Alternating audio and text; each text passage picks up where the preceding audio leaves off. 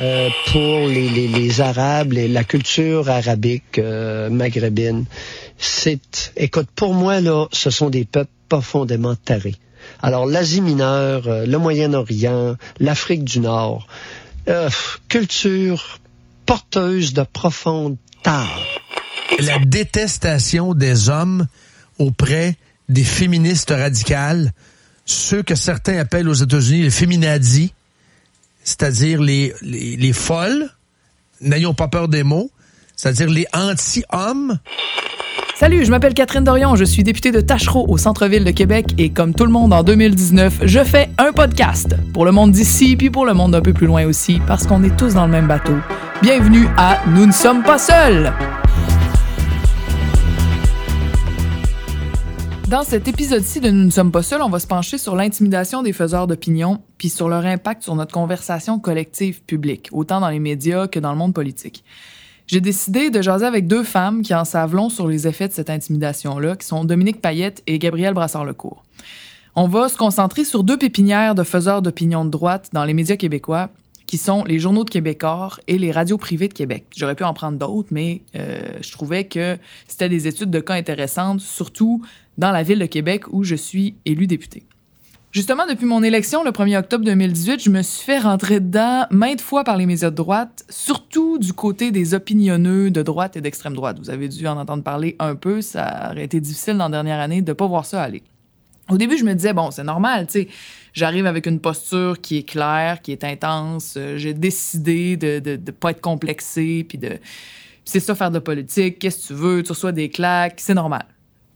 Mais plus ça arrivait, plus je me rendais compte que ces opinionneux-là représentaient un réel pouvoir capable d'influencer l'avenir, d'influencer comment on pense en société, un pouvoir qui est non démocratique, qui est porté par l'argent de quelques grands chefs d'entreprise et quelques grosses faces médiatiques, d'ailleurs grassement payées elles aussi, qui avait personnellement des intérêts à défendre, des intérêts de classe, riches, et que ces intérêts-là, c'était vraiment pas ceux du plus grand nombre, sauf qu'ils étaient très habiles à véhiculer ces intérêts-là chez tout le monde, finalement.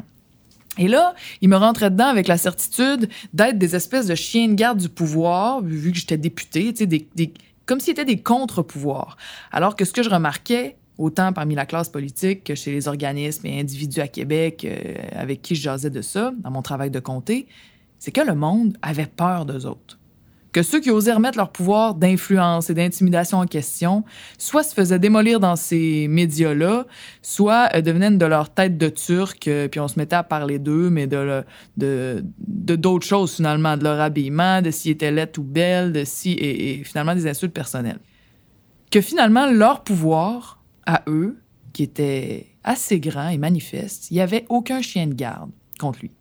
Et je me suis dit que c'était pas normal, puis que j'avais la responsabilité en tant que politicienne, en tant qu'élue, de pas m'écraser face à cette intimidation-là, parce que c'est plein de monde dans mon comté qui en ont souffert, qui souffrent encore aujourd'hui de ça.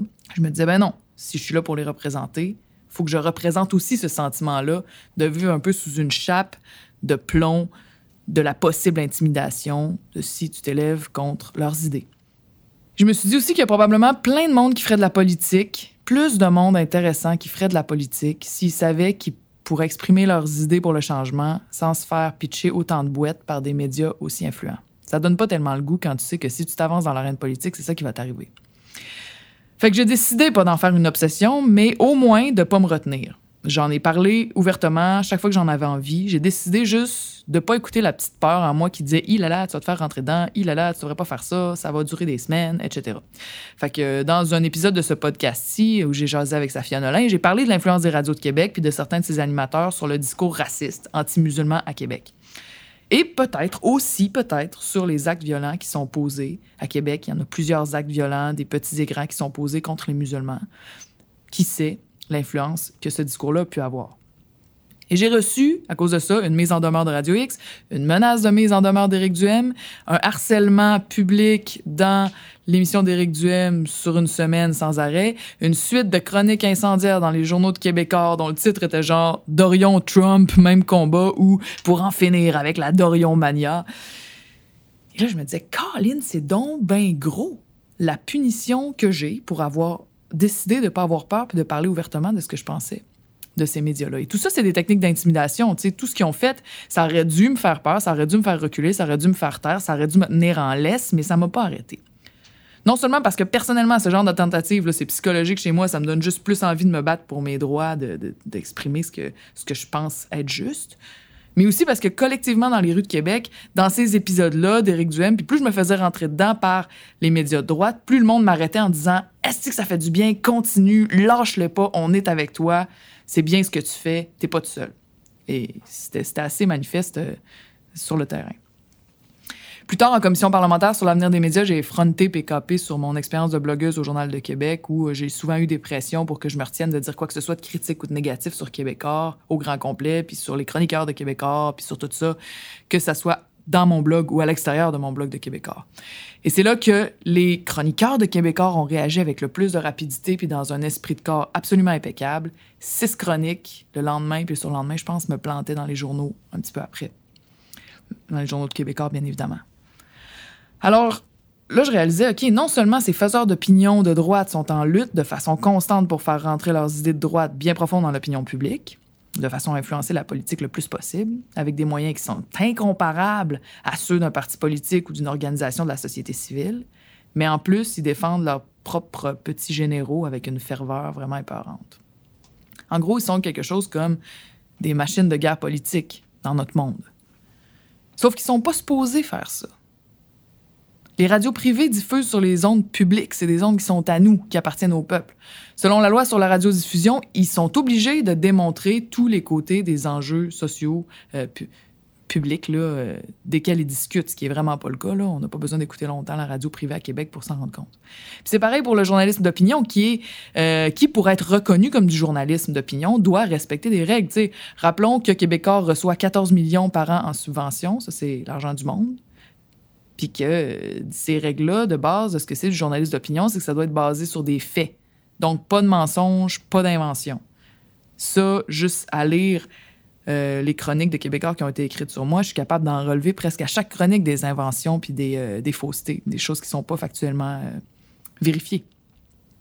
Ils sont aussi supposés énumérer, faire comprendre une variété des points de vue sur un enjeu. Les deux principaux journaux de Québécois, le Journal de Québec puis de Montréal, prétendent offrir la plus grande diversité d'opinions au Québec dans une section qui s'appelle le choc des idées. Moi, j'ai demandé à la recherche de la SNAT de sortir toutes les chroniques qui avaient été écrites sur moi dans la première année de mon élection, là, et toutes les chroniques qui avaient été écrites sur François Legault aussi. Bon, sur moi, il y en a 15 au total, il y en a 13 qui sont négatives. Sur François Legault, il y en a 23 au total, il y en a 3 qui sont négatives. Vous irez voir d'ailleurs, les titres sont magnifiques. Bon, c'est sûr que ça allait faire ça, me direz-vous, c'est de même, qu'est-ce que tu veux, on, s'y attend, c'est pas surprenant, c'est sûr. Mais là, moi, ce que je me demande, comme actrice du changement social, c'est est-ce que c'est ça qu'on souhaite? Est-ce qu'on souhaite qu'il nous fasse une carapace en triple Teflon pour être capable de faire de la politique euh, de gauche au Québec puis d'apporter des réelles idées de changement? Est-ce qu'on veut continuer à vivre dans un espace où certaines idées vont être difficile à exprimer, puis où le fait de les exprimer va nous amener des punitions de cet ordre-là. Moi, je pense que non, que ça nous nuit profondément. Puis euh, je vais vous donner des exemples de ce que ça produit dans l'espace public, tout ça avec mes deux invités à l'émission. Nous ne sommes pas seuls.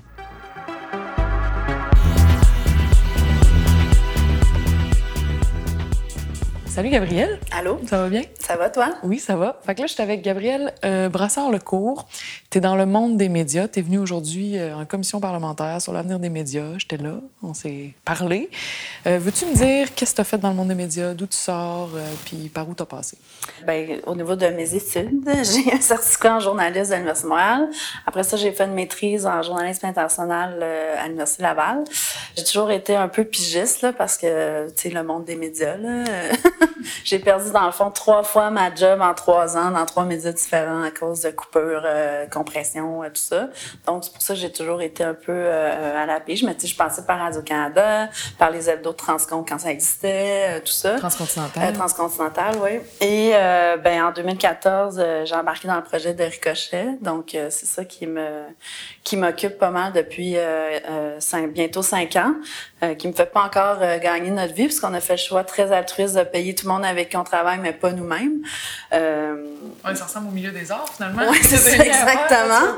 Euh, donc, je fais un peu de pige euh, ailleurs là, pour, pour, pour plein compléter. de... Ouais, pour compléter, pour plein de différents médias. C'est quoi le projet de Ricochet? Ben, euh, c'est un projet qui est issu euh, de jeunes, en fait beaucoup plus jeunes que moi, qui se sont beaucoup impliqués dans la grève euh, de 2012, notamment autour de l'AC, donc avec Gabriel Nadeau-Dubois, tout ça, et qui pendant la grève étudiante ont trouvé que la couverture médiatique avait été plus ou moins équilibrée. Sais, puis je pense que c'est un constat qui est partagé pas mal par tout le monde, et qui à partir de, ça se sont dit, ben ça serait intéressant de créer un, média qui va plus un peu à la base de ce qui se passe sur le terrain et qui couvre aussi des enjeux qui passent un peu sous le radar. Donc, euh, les enjeux autochtones, hein, avant que ce soit plus euh, plus mainstream, disons, euh, les enjeux environnementaux. Moi, mon cheval de bataille un peu, c'était l'international parce que bon, je venais de là un peu avec mes études, puis je trouve qu'ici, c'est assez pauvre, l'info internationale. et ils sont venus me chercher parce qu'ils disaient, ben, il y a déjà plein de médias alternatifs qui existent, qui font des, une très bonne job, puis on voulait pas nécessairement compétitionner ça, mais on voulait faire un, média professionnel avec des journalistes, puis remettre vraiment le journalisme à la base de ce média-là. Euh, et donc pas euh, parce que l'opinion aussi est très présente là, dans les médias. Euh, donc c'est là qu'ils sont venus me chercher pour que moi j'amène un peu mon réseau là, de journalistes indépendants, pigistes, parce que ça faisait déjà quelques années que bon je réseautais avec ça et que j'avais une petite tendance aussi à gauche là, faut bien le dire, euh, qui est aussi notre ligne éditoriale à Ricochet, puis bon qui a fait un gros euh, fuss au début là parce qu'on n'est pas habitué ici que les médias, soient positionnés politiquement là, sont toutes neutres, ils disent ouvertement, ouais, ben sont neutres en apparence, sont mais... sont tous objectifs alors qu'on sait très bien que c'est pas le cas. Puis même, je pense que ça joue sur le fait que les gens ont moins confiance parce qu'ils disent comme franchement, fais-moi pas croire que tu es neutre. Je le vois bien dans ce que tu fais jour après jour, tel média, tel téléjournal, que t'es pas neutre ou que, t'es, que chacun a sa, sa ligne ben, éditoriale. Puis tu sais, moi je trouve que la preuve la plus évidente de ça, c'est que quand il y a une campagne électorale, le média recommande pour qui voter. Ouais. Comme les curés avant, comme les curés genre de. de fait que vous pouvez pas dire, euh, tu sais, que vous êtes pas positionné politiquement. Puis tu sais, par exemple, en Europe, notamment en France, là, il y a personne qui se pose la question de si le média est à droite ou à gauche. Là, c'est campé, c'est évident. Puis tu le lis en fonction de de savoir, tu sais, où ils se positionnent politiquement là, mais oui, c'est un ajout de euh, savoir c'est quoi la ligne éditoriale ben puis où tu te situes, c'est puis, euh, puis tu sais, le fait, par exemple, que notre ligne éditoriale, que les gens qui font de, de l'opinion pour nous, ben ils ont plus une tendance à gauche, ça enlève pas du tout le travail journalistique, déontologique que nos journalistes font, tu sais, comme les, euh, tu sais, du temps de André Pratt à la presse, là, tu sais, on se posait pas la question où se positionnait politiquement, mais ça empêchait pas les journalistes de la salle de rédaction de faire leur travail, non, c'est clair. Mais je trouve ça intéressant, tu dis, on a créé ça en réaction à la couverture médiatique de 2012. Euh, qu'on jugeait pas euh, juste, pas droite finalement, qui était pas comme, euh, qui mettait pas, mettons, la qualité de l'information en avant de tout le reste. Puis là, ça c'est une tentative de faire exister quelque chose qui dise, ben nous, l'information, l'analyse, tout ça, on veut qu'elle soit vraiment entre guillemets, ben, pas entre guillemets, en fait, détachée du profit. Qu'est-ce qui, dans le modèle médiatique, qui est là, qui est accroché à la nécessité de faire du profit, qu'est-ce qui fait que ça joue sur la qualité de l'information pour toi? sais, simplement, moi, je te dirais le capitalisme. Alors, on revient du sujet! Non, mais tu sais, j'ai fait. Non, mais c'est vrai. On se disait ça, puis moi, je disais, je dirais pas ça en commission parlementaire, mais tu sais, le problème de la crise des médias, c'est le capitalisme, tu sais, euh, de façon très. Euh, direct, c'est euh, c'est le fait que euh, que le modèle est, on n'est pas capable de réfléchir les médias autrement. Puis tout ce qui fait la crise en ce moment, puis les problèmes, puis tu sais la, la tyrannie du clic comme on dit là, puis puis la course au profit, tout ça, c'est que on n'est pas capable de penser en dehors du modèle actionnaire publicitaire. Alors que ça, ça influence l'information? Ben c'est sûr. Tu sais, moi, quand je travaillais à Transcontinental, par exemple, qui sont des médias locaux, puis même à Québec, là, il y a des tentatives de médias ultra-locaux, puis c'est super important pour les communautés, les médias locaux. Là, les gens le lisent, puis tu sais, nous, en plus, c'est inclus dans les publicitaires, fait que c'était vraiment lu là quand on mettait pas la petite annonce du bingo de la madame là on se faisait appeler puis c'est comme un babillard pour les activités communautaires puis tout ça puis c'était des histoires proches des gens aussi euh, mais tu sais on était mettons 10 journalistes puis il y avait 200 vendeurs à côté de nous Tu sais, c'était vraiment intense. Puis il y avait des vendeurs qui venaient nous voir, puis qui étaient comme, ben là, on a fait euh, l'annonce du garage, ce serait le fun de faire un portrait du garagiste, tu sais. C'était clair de même. C'était clair, de même. Puis là, évidemment, nos rédacteurs en chef se battaient contre ça. Mais là, ils disaient, ouais, mais qui paye vos, qui paye vos salaires? C'est les annonceurs. Fait que si vous voulez pas le faire, ben, vous pouvez aller travailler ailleurs. Puis on est là-dedans. Puis même encore aujourd'hui, tu sais, c'est un peu ça, là, le groupe Capital Média, c'est que on a de la misère à innover, à penser. Puis on voit aussi l'influence de la pub dans les. Moi, je vois souvent les radios à Québec, là, tu sais, qui sont les radios privées. Là, ils ont beaucoup de publicité de concessionnaires automobiles. Puis tu dis comme tu te poses la question, quand ils sont là, genre, à toujours favoriser l'automobile par rapport à d'autres modes de transport actifs ou vélo en ville, puis ils sont là, genre, non, non, non, nous autres, les automobilistes, puis là, tu dis, sont-tu, tu sais, tu peux pas ne pas te poser la question. C'est ben, comme, ben, clairement. C'est ça. Puis là, bon, donc là, on est rendu un peu à une autre étape où c'est de la genre de publicité déguisée, tu sais. C'est-à-dire que, puis tu sais, là, c'est aussi lié au fait que les médias cherchent des sources de revenus.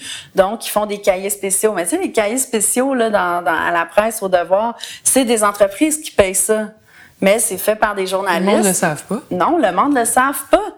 Tu sais, la, la, presse, là, le syndicat s'est battu euh, bec et ongle pour qu'il y ait un petit affaire qui soit écrit extra. Là, Puis là quand tu appuies sur extra, là, tu vois la liste déroulante des entreprises. Mais un, faut que tu le saches. Deux, faut que tu fasses l'action d'aller cliquer. C'est quoi l'exemple de cahier spéciaux qu'il peut y avoir, par exemple? Ben, par exemple, un cahier spécial sur l'immobilier, tu sais. Là, ah, les mini-maisons, puis les nouveaux ah, développements, puis non, non, non. Je savais même pas ça. Exactement. Puis ça, c'est des journalistes qui font ça, qui sont éthiquement challengés parce qu'ils veulent pas mettre leur nom là-dessus, sauf que ils se font dire, ben là, ça, c'est notre source de revenus qui permet de payer ton salaire, tu sais. Donc, il n'y a pas une loi euh, qui oblige à le dire quand c'est. Ben oui, là, c'est ça. Là, le syndicat, en tout cas à la presse, là, ils ont négocié qu'il y ait un petit extra. Les cahiers spéciaux du devoir, c'est comme un peu flou, là, tu sais, mais. Puis c'est ça un peu, euh, moi je représente aussi les journalistes indépendants. Puis nous, ben on en fait du contenu comme ça puisque... Toi, tu es sur l'Association des journalistes indépendants du Québec, Oui, je préside euh, cette association-là depuis, depuis peu. puis, puis on se on se bat contre ça, mais tu sais, les puristes, là, tu sais, les, les, les quatre journalistes qui ont des jobs permanents depuis 20 ans dans les médias, là, parce qu'on s'entend qu'il n'y en a pas beaucoup, eux autres, ils nous jugent de faire de ce genre de contenu-là, mais nous, c'est parce que, tu sais, il faut qu'on gagne notre vie, puis... C'est dans ce sens-là que tu dis que la, nécessité de courir toujours après le cash, donc le fait qu'il faut que ce soit rentable, l'idée que ça rentre dans la machine capitaliste de genre ah ben ton média il faut qu'il fasse faire de l'argent puis tout ça, si tu as tout le temps ça en tête finalement tu nuis directement à la, qualité d'information ben et à la confiance que le monde peut avoir envers ça. Exactement. Puis c'est pour ça qu'il faut changer le modèle économique. Tu sais, moi, je pense que ça revient vraiment à ça. Puis, euh, puis tu sais, nous, par exemple, Cochelle, on s'est même pas posé la question à la création. On est un organisme à but non lucratif, comme la plupart des médias indépendants au Québec qui existent, tu sais, genre à Babar, qui existe depuis comme 35 ans, là, qui est un OBNL, puis plein d'autres médias. Bon, c'est sûr que leurs artisans gagnent pas nécessairement leur vie avec ça, tu sais, donc ça aussi, c'est un problème. Sauf que, euh, sauf que le fait d'être un OBNL ou une coopérative, ben là, tu remets un peu le pouvoir plutôt au aux artisans, puis tu sais que les profits que tu fais, ils sont réinvestis dans les salaires, puis ils vont pas à des publicitaires, des actionnaires, des PDG, euh, des PDG, tout ça, tu sais. Mm-hmm. Fait que, euh, fait que c'est bien que ce soit une des solutions qui est envisagée, là, à mon avis. Mais là, vous avez été menacé en. Raconte-moi l'histoire que vous êtes arrivé avec euh, Richard Martineau. Là, Ricochet faisait son petit chemin. Tu faisais son petit chemin, puis nous, on, on, est, bien fiers d'être un OBNL, mais on n'a pas non plus la solution. Tu sais, je veux dire, on se paye pas, on, tu on fait, pas de profit, mais on n'est pas dans le rouge. On est vraiment égal. Fait que, tu sais, tout ce qu'on fait comme argent, on le réinvestit dans du contenu, dans les salaires de nos journalistes, tout ça. Euh, mais euh, nous aussi, on a besoin d'aide, évidemment.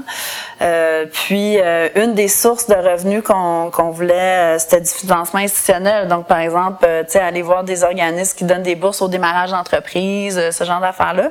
Mais on a été bloqué par ça à cause, de, entre autres, de Martineau, parce que nous, tu sais, on fait, on a reçu des mises en demeure pour nos enquêtes journalistiques, mais ça, c'est facile à défendre parce que nos journalistes, ils ont fait la job. Donc, tu sais, on répond, on dit, ben voici la démarche que notre journaliste a faite, ça, puis on n'a jamais entendu parler mais là, on a un, de nos blogueurs, Marc-André Cyr, qui est un chargé de sociologie à l'UQAM, euh, qui écrit, qui tape sur Martineau depuis des années. Il a écrit pour Le Voir, il a écrit pour le Huffington Post, il a écrit dans le Quack, puis il tapait toujours sur Martineau là, depuis dix ans.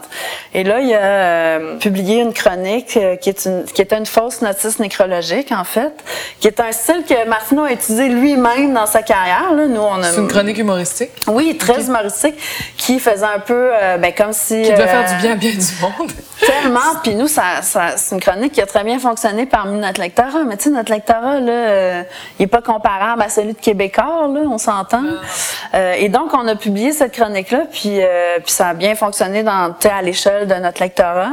Et ça s'est rendu euh, pour, par, par les médias sociaux, probablement, euh, aux euh, médias de Québécois et donc à Martineau. Et là, tout le monde, tu sais, Martineau a réagi, Sophie Durocher a réagi, Lise Ravary a, a Il réagi. réagit toujours en bloc.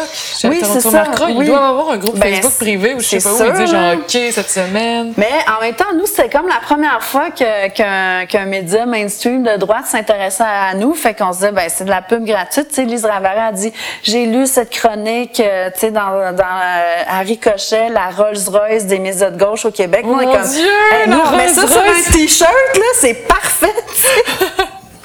c'est super comme slogan. C'est On adore ça. Euh, donc, ça reste un peu comme ça. Puis, en fait, ce qui a fait débouler un peu les choses, c'est qu'à peu près euh, 4-5 mois après la, la, la publication de cette chronique-là, la Fédération professionnelle des journalistes a organisé un panel sur la liberté d'expression. Puis là, ils ont invité notre blogueur, tu sais, pour parler un peu des limites, parce que, tu sais, il y a des gens qui trouvaient que c'était un petit peu, c'était allé loin. Est-il tu sais. allé trop loin? Est-il ben, allé trop loin, tout ça? Et ils ont aussi invité Martineau, mais Martineau, il a jamais dit ça dans ses tribunes, mais il est sorti partout en disant, je peux pas croire que la FPJQ organise un panel sur la liberté d'expression où est-ce qu'il invite un chroniqueur qui... euh, Qui m'haït. Qui m'haït, puis qui, euh, tu sais, qui, qui défend ma mort, là, tu sais, puis qui... Puis, Mais en fait, euh, ça, il faisait de la victimisation. Oui, oui, tout à il, fait. il disait pas cet homme doit mourir. Non, sa chronique, c'était vraiment une chronique humoristique. Oui, puis oui, vraiment. Puis tu sais, lui, ça, ça- il nous disait en nous accusant qu'il y a du monde qui aurait pu penser qu'il était mort pour vrai. Il y a personne au Québec qui a lu cette chronique-là puis qui a pensé qu'il était mort pour vrai, là, honnêtement, tu sais. Puis ça faisait un retour sur sa carrière puis sur les idées qu'il avait euh, promues pendant qu'il était vivant. C'était pas, ça s'attaquait pas à lui comme un chum ou comme père de famille ou comme être humain, là. Tu sais, c'était vraiment lui comme chroniqueur. Puis là, donc, le panel de la FPJQ, finalement, c'est Lise Ravary qui est allée, tu sais. Et aussi, c'est Patrick Lagacé qui animait ce panel-là. Puis là, ils se sont chicanés sur Twitter pendant trois jours parce que là, Martineau Après disait... avant? Avant. Qui- parce qui- que qui s'est chicané? Martineau puis Lagacé. OK. Parce que Martineau, il disait, je peux pas croire que même mon ancien collègue des francs-tireurs me défend pas, bouh. Puis Lagacé... puis Lagacé, il disait, hey, euh, j'anime, là. Oui. Puis, tu sais, au panel, là, il prenait pas plus notre bar qu'un autre. Là. Je veux Non, dire, non, il faisait sa job d'animateur. Fait que là, il a dit à Martineau, hey, calme-toi, j'ai bien le droit d'animer si je veux. Puis, tu sais, non, non, non. Puis, euh, puis c'est ça. Puis, tu sais, Lagacé, c'est supposé être un, un de nos témoins au procès. Là. Imagine comment ça aurait été cool. Parce que lui, par après, il m'a dit, écoute, il dit Martineau en privé aussi, il m'a envoyé des affaires vraiment élevées. Puis, tu sais, je suis prêt à venir. Il euh, essaie de l'intimider, en fait. Ouais, puis il dit je suis prêt à venir témoigner pour vous de ça, tu sais. Puis euh, on trouvait ça extraordinaire là, c'était super. Donc c'est ça. Puis là après le panel, huit mois après qu'on a publié la chronique, puis c'est, euh, on a reçu une, une euh, poursuite en, en cours supérieure, même pas une mise en demeure. Là. Puis moi, qui connais pas le droit, je pensais que c'était obligatoire qu'il y ait une mise en demeure avant qu'on re- qu'on ait Oui, une oui, poursuite. oui, c'est vrai, j'avoue, moi aussi, je pensais ça. Euh, et euh, je me suis fait dire par des amis avocats que c'était pas le cas, sauf en vertu de la loi sur la presse du Québec. La loi sur la presse du Québec, elle stipule que si toi, tu te sens lésant en tant que citoyen là, par un article ou une chronique, euh, et tu dois demander des excuses aux journalistes ou aux chroniqueurs ou tu dois envoyer une mise en demeure avant d'entamer des poursuites judiciaires. Sauf que la loi sur la presse Québec, elle date de 1929 et elle n'inclut pas les médias 100% numériques, ce qui était notre cas. Puis d'ailleurs, je vous invite à réfléchir à ça parce qu'il y a peut-être un petit update de cette Ouais, loi-là. ouais, à effectivement, que- 1929, ça n'a pas d'allure. parce que là, on se disait aussi, tu sais, la presse, par exemple, qui n'est passée qu'au numérique euh, il y a un an ou deux, ben ils sont dans la même situation que nous. Parce que nous, si on avait pu évoquer cette loi-là, mais ça aurait invalidé la poursuite parce qu'on aurait dit... Mais même on s'il a eu l'avait aucun- fait, vous ne seriez pas excusé de toute façon. Non, ça c'est sûr, mais ça aurait invalidé la poursuite parce qu'on aurait dit... Ah, t'as pas, ouais, mais il euh, aurait on pu a- dire, OK, je vais faire une mise en demeure. Oui, c'est vrai, il aurait pu faire ça, mais au moins, euh, tu sais, bon.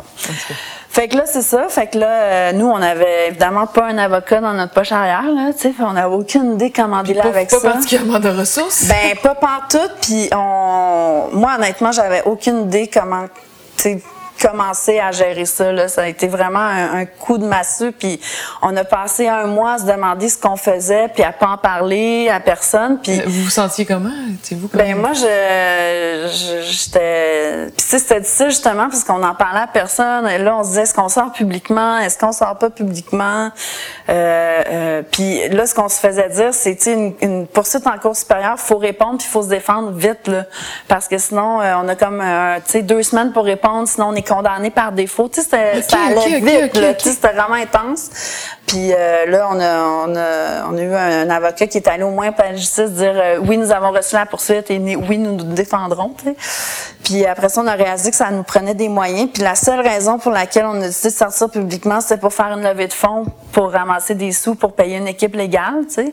Sauf que ça, ça a fait que pendant un mois, on a travaillé sur une campagne de communication au lieu de faire notre job, de produire du contenu pour Ricochet, tout ça. Ah non, il y a comme avec une seule poursuite comme ça, lui, sans payer une scène, il a plus, sans payer une scène puis lui, exact. Puis lui, son avocat, euh, tu sais, il vaut à peu près 800 pièces de l'heure, là. Puis nous, on n'est pas mal sûr que c'est pas lui qui payait la facture. Son avocat, c'est l'avocat, c'est l'avocat de personnel de Pierre-Carl Pelado et l'avocat qui défend toutes les causes du Journal Montréal. Et en ce moment, il y a SNC Lavalin comme, comme client. Il s'appelle François Fontaine. Puis tu sais, c'est ça, c'est un genre d'avocat. Hein.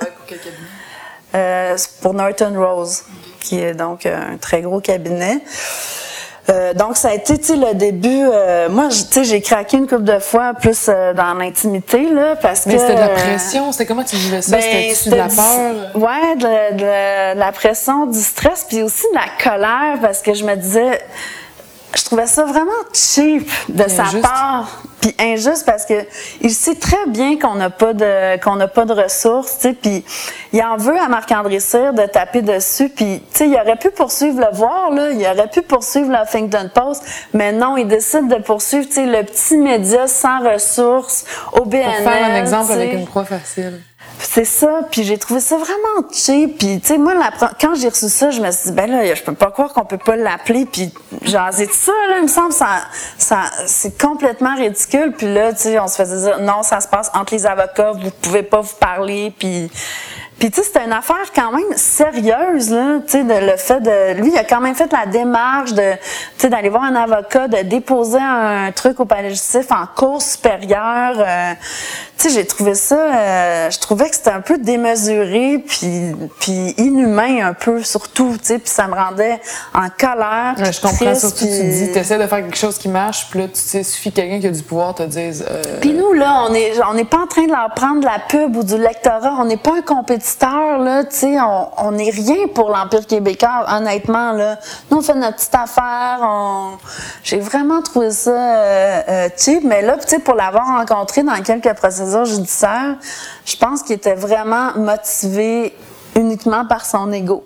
Je peux pas voir d'autre chose honnêtement. Puis lui, il arrêtait pas de nous ramener le fait qu'il était traumatisé de 2012 parce qu'en 2012, il était obligé d'avoir des gardes du corps devant chez lui pendant la grève étudiante parce qu'il y avait des carrés rouges qui allaient l'intimider, tout ça. Puis nous, on était comme OK, t'es peut-être peut-être peut-être un choc post-traumatique de 2012, mais c'est quoi le rapport avec nous, tu sais?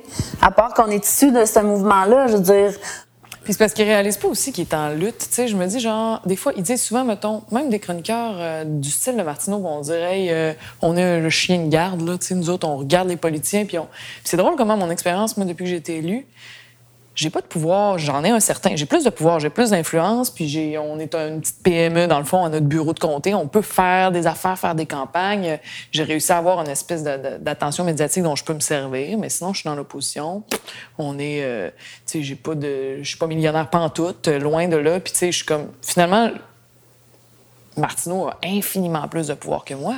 Puis là, genre, je me retrouve dans des émissions où ils me disent, ou de, certains médias de ce type-là, tu sais, vont me dire... Euh, ah là, c'est parce qu'on check le pouvoir, puis là, vous autres, vous êtes, comme si j'étais quelqu'un de dangereux parce que j'allais prendre le pouvoir, puis je suis là, mais tu t'es-tu regardé, genre? Tu sais, la force que tu as, la puissance que tu as de facto dans la société québécoise, puis contrairement aux politiciens, qui nous, on se fait rentrer dedans chaque fois qu'on fait de quoi qui n'est pas, genre, attendu, contrairement aux politiciens, les personnes osent vous checker, puis ceux qui le font, ils ont peur ou ils sont, ils sentent qu'ils se mettent en danger un petit peu, puis tu sais, il y a beaucoup de critiques, mais les critiques à leur rencontre sont souvent de monde qui ont rien à perdre, entre guillemets, dans le sens qu'ils n'ont pas un nom dans tel ou tel. Tu sais, ça va pas freiner, soit là, ça va pas atteindre leur job, leur ascension sociale, ta, ta, ta. Mais dès que tu es comme un petit peu quelqu'un, un prof dans l'université, un, un, dès que finalement tu as un petit peu d'influence, ça devient épeurant de euh, faire les checks and balances sur le pouvoir que normalement on fait genre aux politiciens, mais que là, eux autres, ils ont du pouvoir. Ben puis, oui, certains d'entre eux sont des, avec leurs écrits, puis leur popularité, sont des quasiment des machines de guerre politique. Là. Ils font plus de politique que bien du monde qui sont à l'Assemblée nationale ou, à la Chambre des communes. Puis, tu euh, tu dis comme, OK, mais qui, tu sais, mettons, Québécois, qui ose parler contre Québécois sans Ben, avoir ça. peur de qu'est-ce qui va se passer? Exact. Puis, ouais, moi, ça, ça me fascine un peu ce que ces gens-là aient tellement de tribunes, puis de pouvoir, puis qui tiennent les propos qu'ils tiennent en toute impunité, tu sais. Puis le fait que Martineau nous poursuive, là, nous, là, on s'est, pendant trois ans, on s'est auto-censuré à mort, là. Ah ouais? Ben oui. Nous, on avait un blogueur qui s'appelait Xavier Camus, tu sais, qui s'intéresse beaucoup à l'extrême droite, puis qui, com- qui a commencé avec nous. Mais à un moment donné, il nous envoyait plein d'affaires avec plein de noms de plein de monde. Puis nous, on était frileux, on disait comme, ben là, on est en poursuite, puis on, tu sais, si on se fait poursuivre- Vous vous sentiez obligé de faire de l'autocensure? Tout à fait. Puis Ouais. il est parti de son bord, puis je comprends, tu sais. OK. Fait que comment ça s'est réglé? Ben là, c'est ça. Nous, on était, euh, tu sais, ça a pris du temps. On a fait des poursuites, on a fait des interrogatoires hors cours. Après ça, on attendait notre date de procès. Puis entre la, la, la, la fois où on a eu notre date puis le procès, il y a eu un an et demi. Donc là, on faisait juste attendre le procès. Mais nous, là, ça fait trois ans que, tu sais, on a été euh, bloqué de tout financement institutionnel parce qu'on avait un casier, euh, tu sais, judiciaire. Euh, puis on s'auto-censurait, tout ça. Que nous, on était prêts à aller au, au front, là, tu sais. Puis surtout dans, dans, dans l'esprit qu'il y avait en ce moment, de, tu sais, où toi, tu avais reçu une mise en demeure. euh, il y avait comme un bon momentum pour aller en procès contre lui, mais aussi pour défendre la liberté d'expression, euh, tu sais, un peu la droite contre la gauche, euh, les petits médias contre l'Empire, tu sais, il y avait tout ça. Puis finalement, lui, jusqu'à la dernière minute, il nous a fait suer, nous a envoyé un projet de règlement hors cours, genre cinq jours avant le procès, qu'il avait déposé à la cour. Donc, euh, nos avocats étaient comme, ben là, le juge est au courant, ça veut dire qu'il va vous forcer à régler anyway, tu sais. Parce que là, si vous arrivez en cours, puis là, le juge dit, ben là, vous avez même pas essayé de régler. Euh, fait C'est pas que c'est pas bon pour nous autres, ça mettait nos avocats dans une position un peu difficile. Puis on se disait ben au moins on peut contrôler le message si on le fait avant, tu sais. Mais moi je dois avouer que tu sais même avec mes avocats là, je me suis chicanée parce que nous autres on voulait aller au front tout ça puis mais nos avocats nous disaient vous pouvez pas aller en cours juste pour faire du spin médiatique. Puis nous, on était comme oui, c'est ce qu'on veut. tu sais. oui, pour faire comprendre aux gens. Oui, tu vas en puis- profiter pour dire. Puis vous- aussi pour une fois que Martineau aurait répondu, tu sais, qu'il aurait été mis face à ses contradictions, qu'il aurait peut-être été ramassé par un juge, que la presse aurait pu en parler. Mais tu sais, la presse, ils en parleront pas juste comme ça, mais sous le couvert de la couverture d'un procès, Ben oui. il l'aurait fait en couvrant les faits. Oui, puis, c'est ça. Tu sais, ça aurait été tellement un beau, euh, une belle opportunité. Puis honnêtement, nous, on n'avait pas grand-chose à perdre. là. Même si on avait perdu, probablement, on n'aurait jamais été condamné pour 350 000 Jamais. Puis, euh, tu sais, si on avait perdu, là, on aurait pu repartir une patente ou, tu sais, faire une autre, un autre socio-financement, tu sais. Ça a été quoi l'entente? Ben, l'entente, c'est que nous, on voulait pas, pas lui donner une scène, on voulait garder notre liberté d'expression, puis on voulait pas s'excuser. C'était les trois affaires. Puis lui, il a cédé sur tout. Il voulait tellement pas y aller. Ok, il voulait mais qu'est-ce y qu'il a gagné? Rien? Rien. OK, lui- juste l'intimidation? C'est juste l'intimidation. Mais lui, suite euh, au règlement, en fait, il voulait qu'on euh, publie un, un communiqué de presse commun. Là. Puis son premier projet qu'il nous a envoyé, c'était une condescendance sans nom. Là. Mais nous, c'était sûr qu'on n'allait pas accepter ça. Fait que finalement, on a comme retravaillé un communiqué qui, euh, qui nous faisait quand même bonne figure. Puis tu sais, la sortie a été positive pour nous. Mais tu sais, moi, j'ai un petit peu des mixed feelings parce que j'aurais aimé ça aller au front. Tu dis tant qu'à me faire attaquer, ça donne le goût de te lever Ben de battre. tellement. Mais je comprends tellement. Pas juste pour nous, là, pour, Hey, moi pour, aussi, pour moi, tout le drôle. monde. là, tu il voulait, quand j'étais à- au. euh, c'est dans- le podcast, ce même podcast-là avec Safia Nolin, où j'ai dit, euh, où on jasait des, euh, des radios privées de Québec, justement, puis on disait que euh, on parlait de leur, leur impact sur l'islamophobie au Québec, puis par extension sur la tuerie de la mosquée. Il disait, bon, Éric Duhem s'est excité, puis Radio X m'a envoyé une... Éric Duhem m'a dit en ondes, je vais t'envoyer une mise en demeure. Je vais envoyer une mise en demeure à Catherine Dorion. Puis Radio X nous a envoyé une mise en demeure. Puis tu sais, il y avait du monde autour de moi qui était là, oh mon Dieu, tu dois capoter. Puis j'étais comme, mais qui me poursuivent, genre? Je suis comme, tu sais, je risque pas de mourir, là. On va, tu sais, on va. Moi, j'ai besoin qu'on règle cette question-là à la face de tous, là. Je, sais c'est quoi les valeurs au Québec. Puis honnêtement, là, je pense que d'un point de vue, genre, de ce que les gens vont constater de la réalité du terrain, d'à quel point c'est. Euh, à quel point. Euh, ils n'arrêtent pas de parler de liberté d'expression, mais dans le fond, ils, par l'intimidation qu'ils font, soit en disant, soit en menaçant sous couvert de bâcher quelqu'un. Tout le monde a peur de se faire bâcher par eux publiquement, soit en faisant justement des mises en demeure ou des poursuites. Il y a une forme d'intimidation qui, elle, clairement nuit à la liberté d'expression. Je veux dire, bien plus que quoi que ce soit dont tu te plains, là. Euh, tu sais, c'est comme... Puis je trouve que même entre médias, là, il y a quelque chose qui marche pas, qu'on n'ose pas les critiquer. Tu sais, pour moi, c'est incroyable qu'il continue en toute impunité puis qu'il n'y a pas plus une, mobilisation de la part des autres médias puis de la part de la population. Euh. Mais je pense que tôt ou tard, il va falloir qu'il y en ait une parce que ce qui arrive, c'est que là, à cause de, disons, comment, comment on pourrait euh, qualifier les médias dont on vient de parler? mettons, la puissance de l'opinion, puis qui est aussi un statement politique très, très clair, très puissant, vu que l'argent se situe de ce côté-là.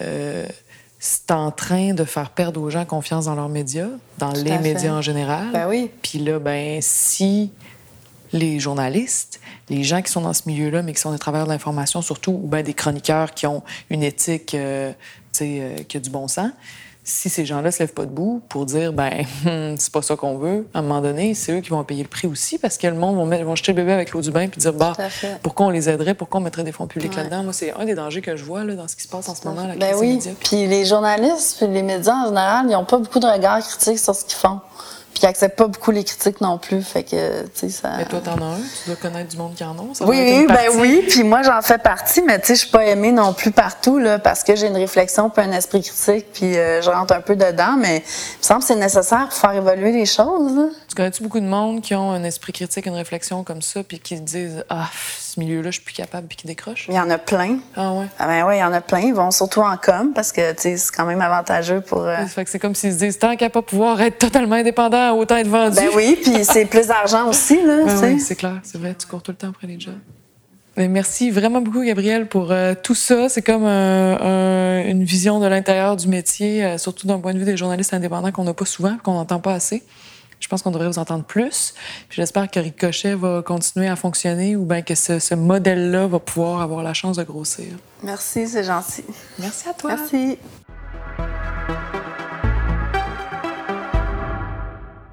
Alors, on est avec Dominique Payette. Bonjour, Madame Payette. Bonjour, Catherine. Vous avez été journaliste à la radio, à la télévision, vous êtes sociologue, vous êtes professeur à l'Université Laval au département d'information et de communication. Et on vous connaît euh, bien ici pour euh, avoir dirigé le groupe de travail de ce qu'on appelle aujourd'hui le rapport Payette, donc sur l'information au Québec en 2011, sur l'avenir des médias, et dont on parle beaucoup maintenant en période de crise des médias. Oui, d'ailleurs, c'est amusant parce qu'il y avait beaucoup de choses dans ce rapport qu'on a tabletté purement et simplement, mais qui reviennent évidemment à la surface aujourd'hui. Ça a l'air d'être une constance, euh, le tablettage de rapports. dans le domaine des communications, il n'y a aucune industrie qui a été autant examinée et il n'y a aucune, mais aucune recommandation qui n'a jamais été adopté, sauf le financement des, euh, des médias communautaires qui était dans la, commission Kaplan-Sauvageau. Puis on n'a jamais atteint le fameux 4 qu'on était supposé atteindre. C'est ce qu'on entend. Il n'y a jamais aucune recommandation qui a jamais été appliquée. Mmh, c'est fou. Mais si le rapport qui m'intéresse encore plus aujourd'hui, c'est celui que vous avez écrit un rapport de recherche en 2015. L'information à Québec, un enjeu capital, qui était commandité par, euh, qui a été demandé par, par Madame Marois, Pauline Marois à l'époque, et qui parlait oui, c'était à titre personnel. C'était pas une, une, une, étude pour le Parti québécois. C'était une requête personnelle de Madame Marois parce qu'on en avait parlé à l'occasion et que Québec représente 11 circonscriptions francophones qui détiennent un très important pouvoir. La, région de Québec, on va le voir encore aux prochaines élections, euh, même au fédéral, on va voir que c'est un, la région de Québec est un enjeu électoral très important qui permet très souvent de donner euh, un gouvernement majoritaire ou minoritaire. Ah Donc c'est un enjeu colossal. Et c'est pour ça que euh, l'information, les médias à Québec, et là vous avez parlé beaucoup des radios dans ce rapport-là, est un enjeu politique, représente en fait une force politique importante au Québec. Oui, c'est une force politique importante parce que euh, ce sont des médias de propagande. Et là, on parle des radios privées de Québec. On parle des radios privées de Québec qui sont deux ou trois ou quatre. Selon la définition. Ça varie, non pas selon la définition, mais en fait selon la ligne qui est, commerciale qui est choisie à une, Une époque ou une époque ou une autre, à un moment ou à un autre, etc. Et quand je l'ai fait en, 2000 en, en- en 2015, on parlait de trois radios qui étaient euh, les trois plus importantes, et aussi celles qui récoltent au fond le plus l'auditoire le plus large, Et qui sont? euh, qui était euh, Choix FM, qui était 93.3 et qui était mon Dieu, qui était la troisième? Est-ce que c'était Énergie ou Non, euh, bah, il y a eu énergie à une certaine période, euh, il y a eu aussi BLVD à une certaine période, il y a eu à l'époque je pense que c'était BLVD, donc il y avait comme ces, ces trois stations là qui euh, qui jouaient dans les mêmes plates-bandes. Puis dans votre rapport, euh, vous avez vraiment fait, c'est un rapport super intéressant à lire, vous avez fait un état des lieux sur l'influence et l'effet de ces radios-là, qui sont des radios parlées d'opinion et d'opinion très, très tranchées à droite, euh, sur la population de Québec, mais pas seulement sur la population de Québec. Et j'aimerais vous entendre sur euh, l'effet d'intimidation que peut avoir, que peuvent avoir ces radios-là sur le mouvement politique, sur les politiciens, sur des groupes, Pour les porte-paroles aussi. Moi, ce qui m'a frappé, en fait, je commençais par faire une étude quantitative. Je voulais euh, analyser la différence de traitement selon le parti politique dont il était question euh, sur ces antennes-là. Et euh, je l'ai fait. Et bon, c'est le- ça- de, de manière très très intuitive, on savait que euh, Québec solidaire et le Parti québécois étaient terriblement maltraités et que le Parti libéral s'en sortait pas trop mal et que la coalition Avenir Québec était leur cheval. Euh, sauf qu'après ça, j'ai rencontré des personnes qui ont commencé à me décrire l'impact sur leur propre vie. Et euh, je, je me suis aperçu au fond qu'il y avait une espèce de régime de peur qui prévalait dans les organisations qui étaient les cibles de ces radios.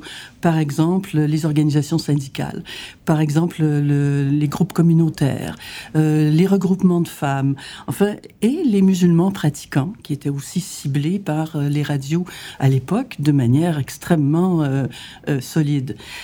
Et c'est ça tout à coup qui a vraiment pour moi pris le devant. Et donc j'ai fouiller plus loin. moi, j'ai fouillé, j'ai surtout tout, tout renversé un peu dans mon, dans mon étude et commencé par dire à Québec, oh là, attention, à Québec, il se passe quelque chose qui n'est pas normal et qui est malsain. Oui. De quelle façon est-ce que ça peut devenir vraiment malsain quand il est question d'avoir dans une société qui pourrait être celle de la ville de Québec, disons une, communauté de la ville, quel effet malsain ça peut avoir sur la politique, euh, le mouvement citoyen, euh, la libre circulation des idées, le débat? Sur tout ça, c'est un frein à tout ça. En fait, la démocratie, c'est quoi? C'est notre capacité de nous exprimer collectivement, euh, de vivre ensemble de manière relativement harmonieuse, euh, de savoir que je n'ai pas d'ennemis parce que j'ai des opinions contraires à celles de quelqu'un d'autre. Je peux avoir des adversaires, hein, on n'est pas euh, nounours non plus, là. mais euh, j'ai pas d'ennemis. Alors que tout à coup, ce qu'on ce qu'on percevait dans la région de Québec, c'était il y avait des gens qui, à cause de leurs opinions, étaient vraiment ostracisés, stigmatisés par les radios, identifiés clairement, dans certains cas jusqu'à donner leur adresse personnelle. Euh, leurs enfants étaient la cible dans les cours d'école. Enfin bref. Et, et ce régime de peur, il, il, il est, il est pas normal dans une démocratie. Et comment il s'installe? À, à travers quoi? À travers quel type de discours? euh, quelle des façon menaces, de... on faisait des menaces. Euh, un, un des problèmes des, des radios, et, et- et elles- elles-mêmes ne contrôlent pas leurs partisans. Euh, mais il y a des personnes qui euh, se sentent légitimées de défendre les positions de leur radio, y compris en menaçant des adversaires. Et c'est là où ça devient complètement invraisemblable. Euh, je, me rappelle quand l'édifice de la CSN ici à Québec avait reçu des, œufs ou des tomates sur la façade, etc., où les personnes à l'intérieur se sentaient menacées euh, dans leur intégrité euh, physique. Je veux dire, Il n'y a rien là-dedans de normal. Et le- l'exemple le plus frappant à Québec, ça a été la communauté justement musulmane pratiquante, qui, il y a eu la tuerie évidemment, mais il y a eu aussi l'auto de l'imam incendié, il y a eu la tête moi, de moi, cochon. j'étais terrassée les- par ce- cet événement. J'étais absolument terrassée. Euh, Il y a un chauffeur de taxi qui a été poignardé aussi en se faisant dire de retourner chez lui. Ouais, en fait, euh, euh, le problème, c'est que je ne peux pas établir de lien direct entre ce qui s'est passé à la mosquée, cet événement, qu'est-ce qui a fait, qu'est-ce qui a armé le bras de ce jeune homme?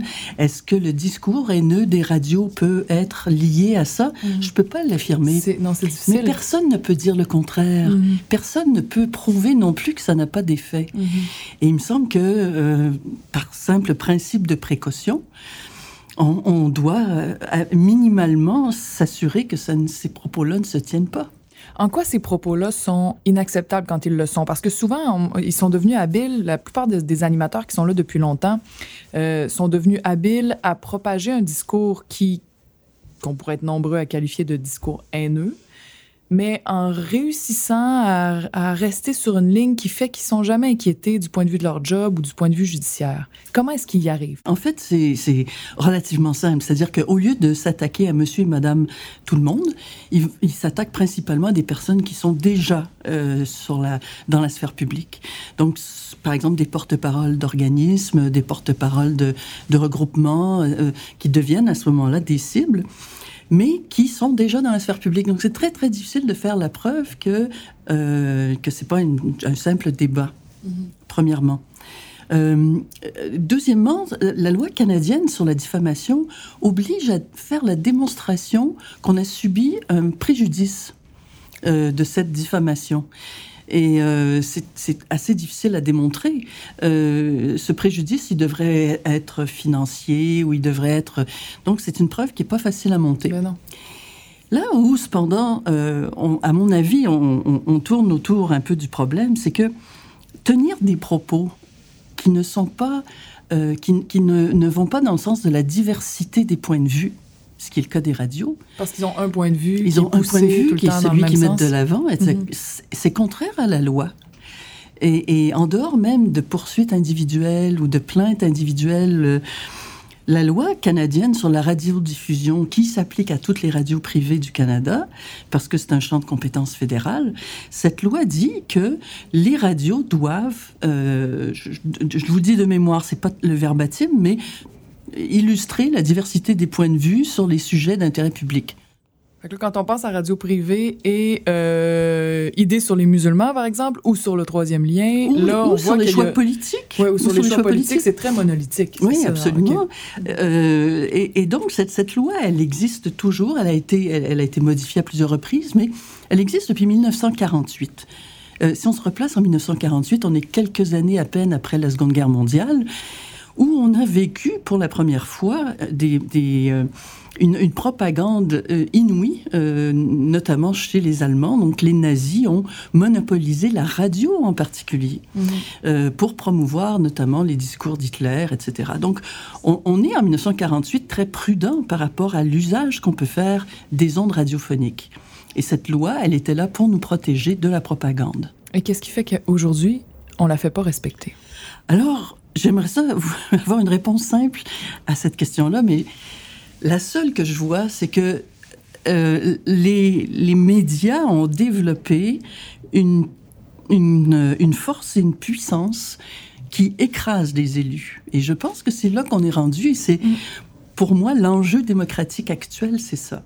C'est-à-dire que à partir du moment où euh, des élus qui soient de tous les partis et, et, que ce soit au fédéral ou au provincial sont incapables de faire appliquer les lois, euh, on a un problème. Mhm. Et à mon avis, ils sont écrasés, enfin, vous êtes écrasés et kidnappés par cette, euh, cette puissance que les radios ont développée.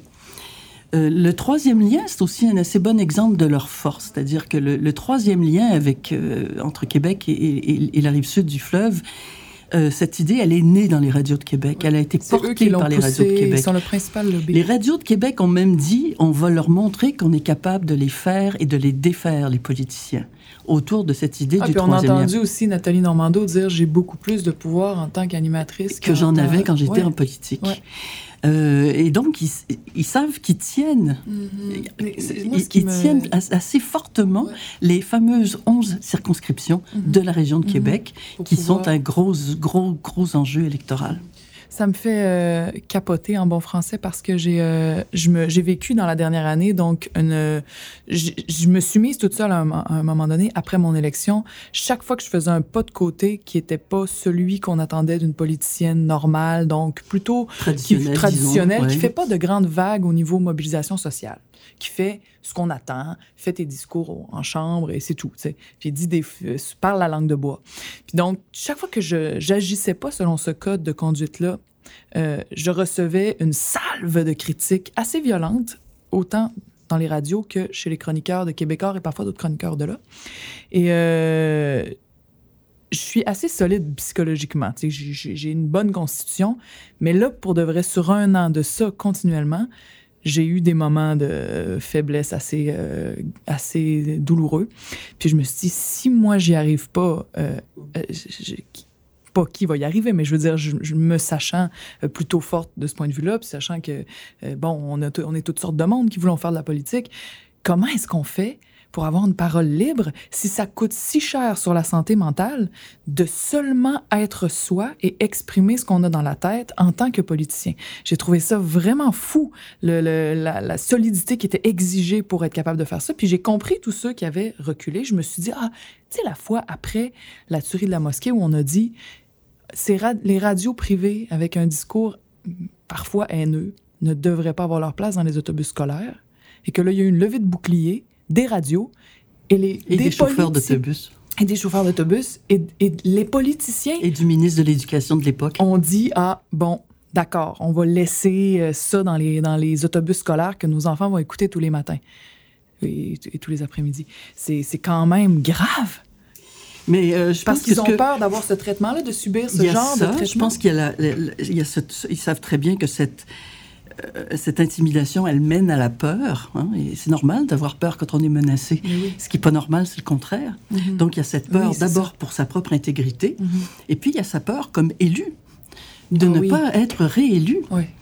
Et euh, si les radios décidaient de s'acharner sur un candidat ou une candidate, euh, je donne pas cher de son élection. Mm -hmm. On l'a vu, on, on l'a vu aux, aux, élections municipales qui ont mené à la première élection du maire Labaume.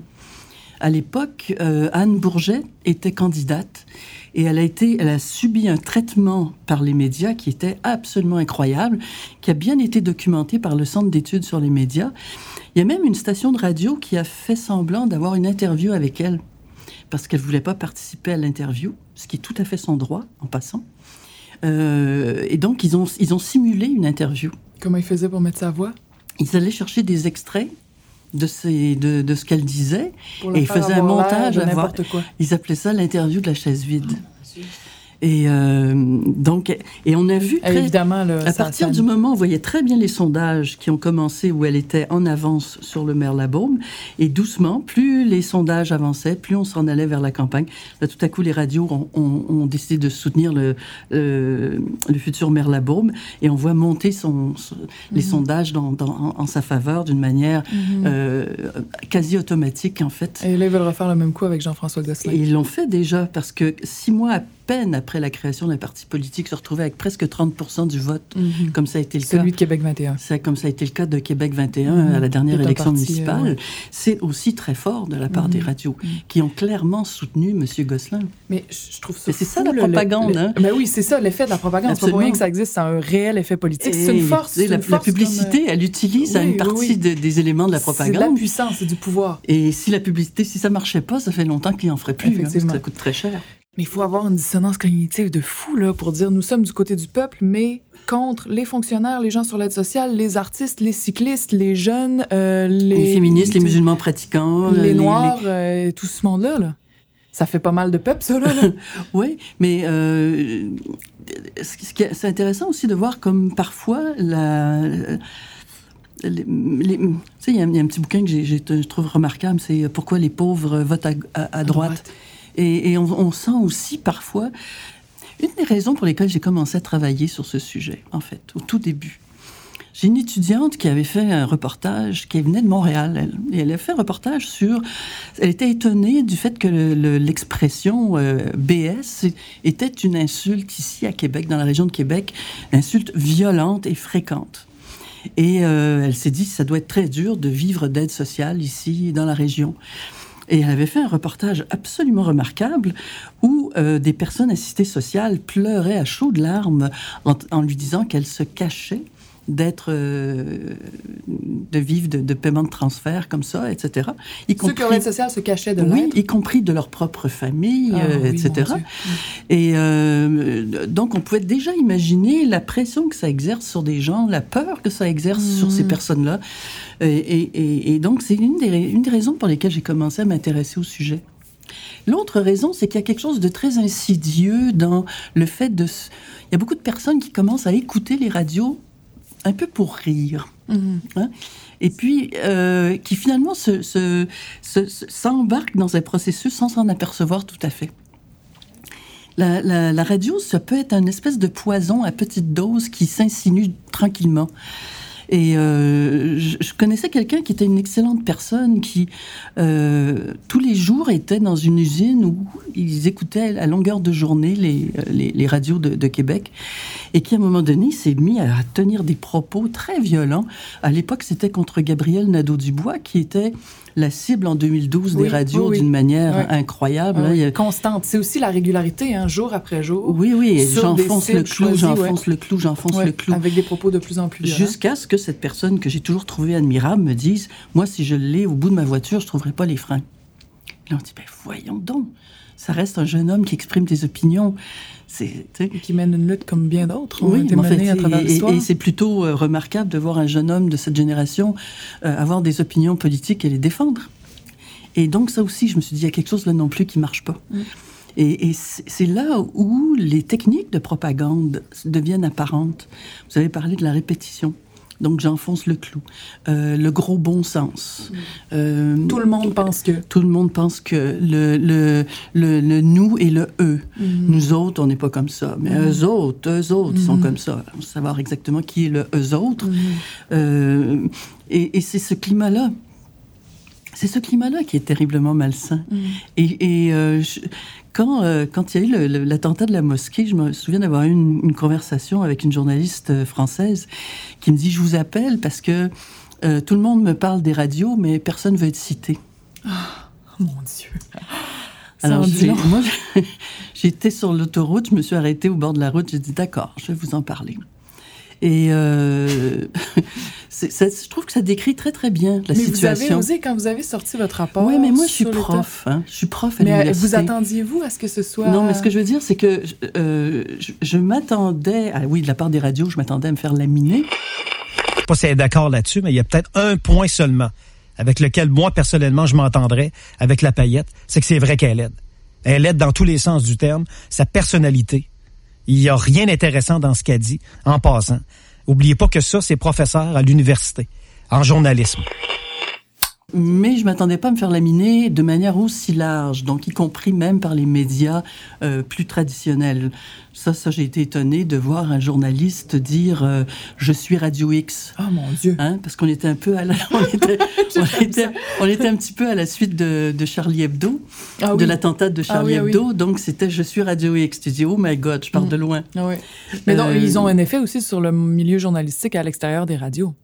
Ben oui, parce que en fait, et, on, voit très bien aussi des liens qui s'établissent, c'est-à-dire que euh, la une du journal de Québec, parfois, autour de 2015, c'était euh, ma, tête et, les, les, animateurs autour avec euh, on s'attaque à vos animateurs. Enfin, c'était à peu près ça la manchette. Euh, non, c'était pas, c'était pas évident. Donc, il y, y, a des espèces de liens aussi, ou de, on pourrait dire soit l'intimidation ou le. Ben oui, vous avez aussi des animateurs qui sont chroniqueurs dans ces, euh, dans ces médias-là. C'est vraiment pas étanche. Là. C'est pas étanche, et puis évidemment, ça fait, ça fait du tirage.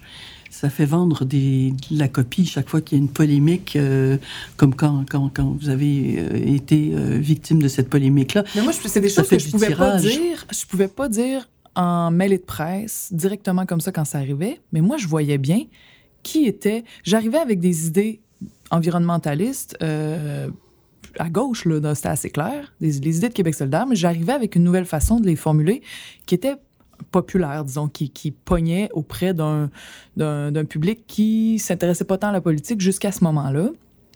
Puis moi, c'était le travail que je voulais faire. C'est pour ça que j'étais venue faire la politique. Et je m'apercevais que le fait que ça fonctionne, parce que d'autres militants, ou moi je le faisais avant, puis j'avais pas une telle réponse négative. Mais le fait que ça fonctionne faisait réagir qui? Pas la coalition Avenir Québec, pas les politiciens de, de droite qui sont là comme moi, députés ou même ministres ou premiers ministres. Ça faisait réagir très fortement des groupes très, très, toujours les mêmes. C'était Mhm. les chroniqueurs de Québécois et les radios privées, les animateurs des radios privées de Québec. Ils se retrouvaient dans, ça.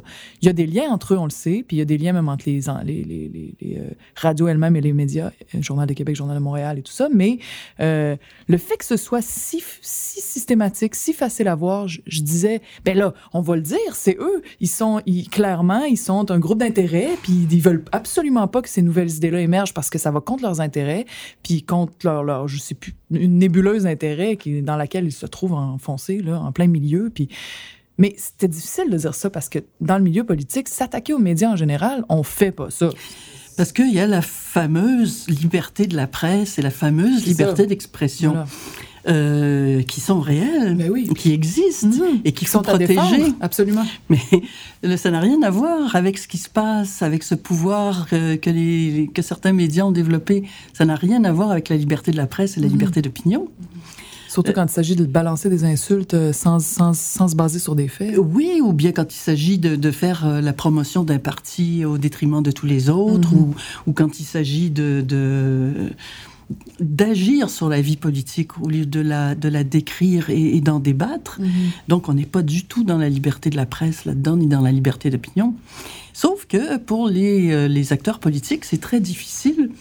D'abord parce qu'ils savent, oui. d'abord ils connaissent pas beaucoup comment ça marche. Mhm. Et j'ai été toujours étonnée de voir le, le- le sentiment d'impuissance par rapport au contenu des médias. Ah oui, on a, reçu- oui, oui. On a reçu beaucoup de lettres suite à Et c'est assez surprenant parce Ouais. que, parce que, en fait, on est, on est leur public. En fait, ils sont à notre service. Les ondes sont publiques, c'est-à-dire qu'elles nous appartiennent comme un bien collectif. Mhm. Un propriétaire de licence de diffusion, de permis de diffusion, n'est jamais propriétaire des ondes sur Mhm. lesquelles il diffuse, Mhm. etc. Donc, en fait, c'est à nous. Mais curieusement, on n'a pas cette réaction de propriétaire par Mhm. rapport aux médias qu'à mon avis, on pourra avoir comme citoyen, comme citoyenne. Qu'est-ce qu'on pourrait faire pour euh, assainir le discours? Est-ce qu'il y a quelque chose à faire où on est rendu dans une telle spirale que... Qu'est-ce qui- Euh, Ou même dans l'idéal, même si ça paraît bien difficile, qu'est-ce qui devrait être fait? Qu'est-ce que... Ben, je pense que ce qui devrait être fait, c'est, primo de, de, de rappeler la loi sur la radiodiffusion. C'est de, ramener les propriétaires de, de stations de radio, euh, qui sont d'ailleurs de- d'assez grands euh, groupes, hein, euh, personne qui est dans la misère là-dedans. Là. Ah. Mais leur rappeler qu'ils ne sont pas là seulement pour faire de l'argent, ils ne sont pas là seulement à Pour cause vendre de la publicité. pour vendre la publicité. Ils sont là également euh, pour faire de, l'information citoyenne.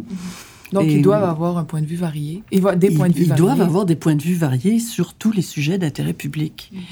Et en fait, c'est ça la procédure Mhm. Parce journalistique. qu'on voit bien que des fois, ils vont, par exemple, faire venir quelqu'un qui est contre le troisième lien, par exemple, puis euh, ils le font venir. Puis ils disent, voyez, on fait venir quelqu'un d'autre, mais ils plantent tout le long de l'entrevue. Un, ils le plantent pendant tout le long de l'entrevue.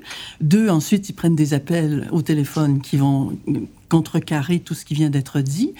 Et euh, Ils vont faire un post éditorial. Tertio, ils vont faire des, ils vont aller chercher des extraits de ça. Ça va rouler sur Internet pendant 24 heures. Et euh, au final, personne ne sort jamais, jamais gagnant de, de ça. Et euh, ils ont aussi une façon de dénoncer l'expertise.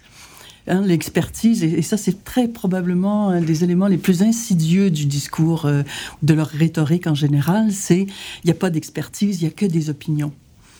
Et toutes les opinions se valent, y compris par exemple une expertise sur le climat ou une expertise euh, d'urbaniste ou une expertise de- d'ingénieur sur la construction des tunnels, Ouais, etc. ouais, ouais, ouais. Ce sont des opinions à leurs yeux, ce ne sont pas Mhm. des expertises. Et ça, ça mine aussi, à mon avis, beaucoup le climat actuel. Ah oui, ça c'est clair. Et donc ça, c'est par rapport à la diversité des opinions sur ces radios-là. Mais qu'est-ce qu'on fait par rapport à euh, la limite qui est souvent franchie du discours haineux, qui peut se rapprocher de l'incitation à la haine qui est supposée être illégale? Ouais, moi, je, continue de croire euh, aux plaintes. Euh, un un des problèmes qu'on a, c'est que euh, le CRTC, donc, le- qui, qui, qui est cet organisme qui, en principe, doit gérer les plaintes, a donner à un autre organisme cette responsabilité, sans qu'il y ait de modification à la loi, assez curieusement, dans les années 90, euh, ça fait un bon, bon moment, et c'est le Conseil canadien des normes de radiodiffusion. Et le CCNR, en fait, est un organisme patronal qui est entièrement financé par les radiodiffuseurs et euh, qui reçoit les plaintes et euh, qui, dans la plupart des cas, les déclare euh, irrecevables. Mm-hmm. Ou alors, on va dire au contraire, on a déjà traité de cette question-là et la plainte a été rejetée, donc je rejette la vôtre. Et, entre le, le, CRTC et le CCNR, ça passe pas.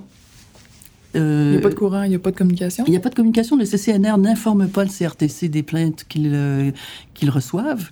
Euh, le, CCNR a déjà répondu à un journaliste de l'actualité. ben, ils ont juste à visiter notre site et on voit les plaintes sont, sont là. mais donc, il n'y a absolument aucune, aucun aucune façon de réagir à des propos haineux répétés jour après jour, semaine après semaine. Ben, le CCNR, à l'occasion, va, va, va, dire ça, c'était pas bien. OK.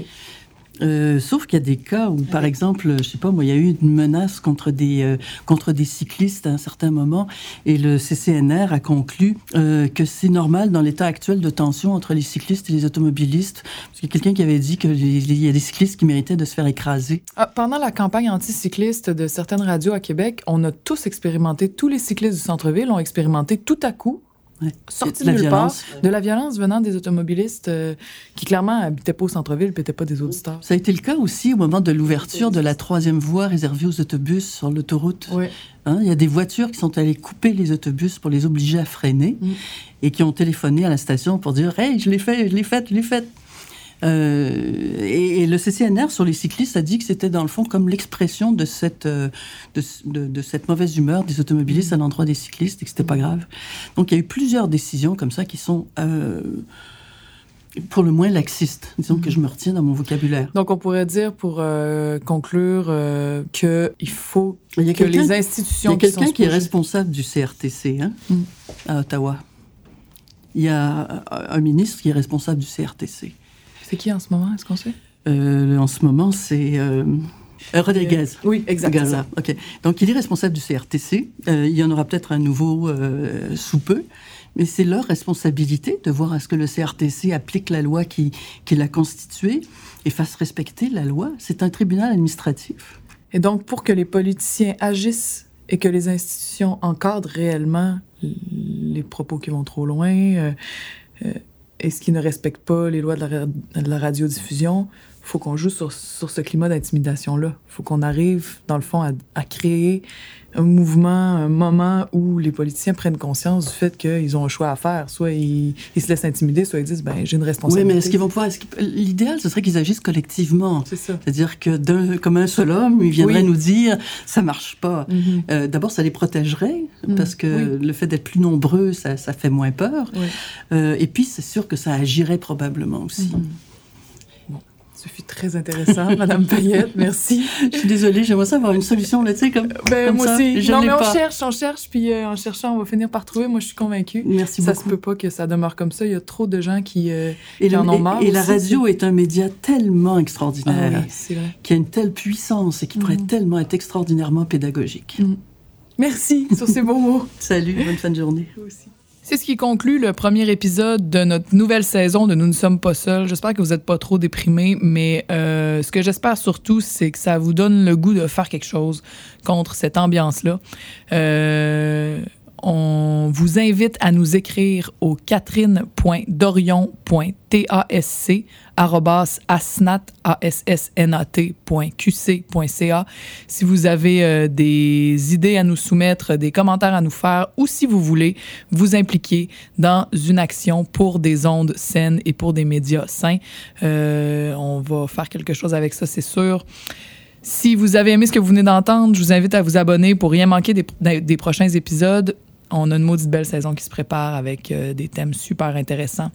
Ah oui, important, l'édition et le mixage sonore de Nous ne sommes pas seuls est une gracieuseté du Mixbus Studio, qui est un autobus scolaire converti en studio d'enregistrement nomade. sont impressionnants et beaux. Ils parcourent les routes du Québec pour enregistrer des artistes en session live. Allez voir ce qu'ils font sur Facebook, Instagram et YouTube. Merci Mixbus. Nous ne sommes pas seuls. À la prochaine.